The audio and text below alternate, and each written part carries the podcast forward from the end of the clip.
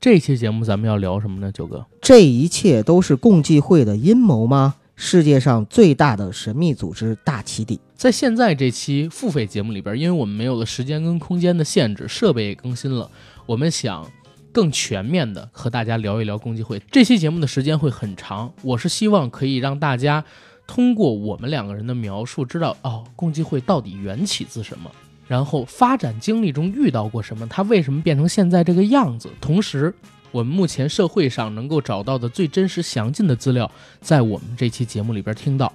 因为其实，在我们做共济会那期有了大概五六万播放量之后，陆续都有一些播客平台做过共济会的节目，包括我在做今天这期节目之前，我也去取了取经，但我发现绝大多数。的同类节目其实都属于地摊文学那一量级，或者说知音故事会上看到了一点有关于共济会的故事，就夸夸其谈聊个四五十分钟。我觉得这样其实是对，嗯，我们的听友而言没有太大的帮助的，甚至说有可能把他们带偏。所以，我们今天如果要做的话，就希望给大家做成一个类似论文一样的水平，做成一个标杆儿啊，这是我们两个人今天的一个小想法。呃，也要说明一点，就是其实高晓松当时呢，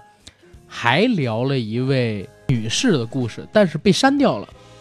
所以好不容易爆出点猛料，大家现在也听不到。应该是跟 关系是吧？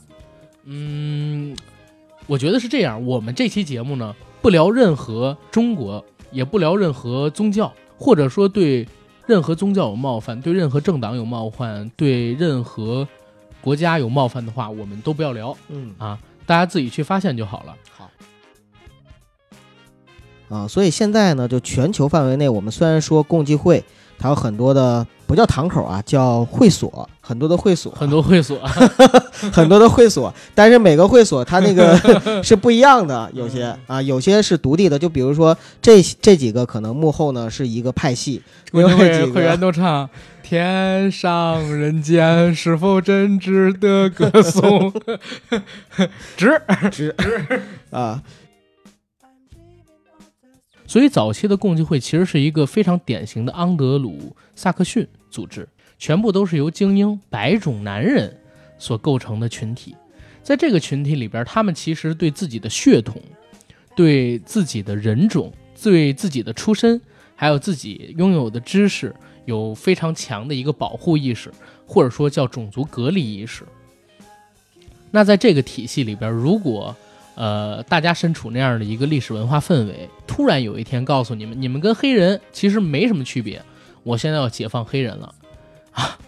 你会不会生气？你不会不会做一些就是可能说比较过激的事情？会，因为这是人性。对，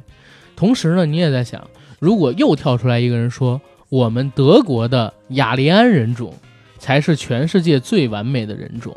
然后你们都是我们的奴隶，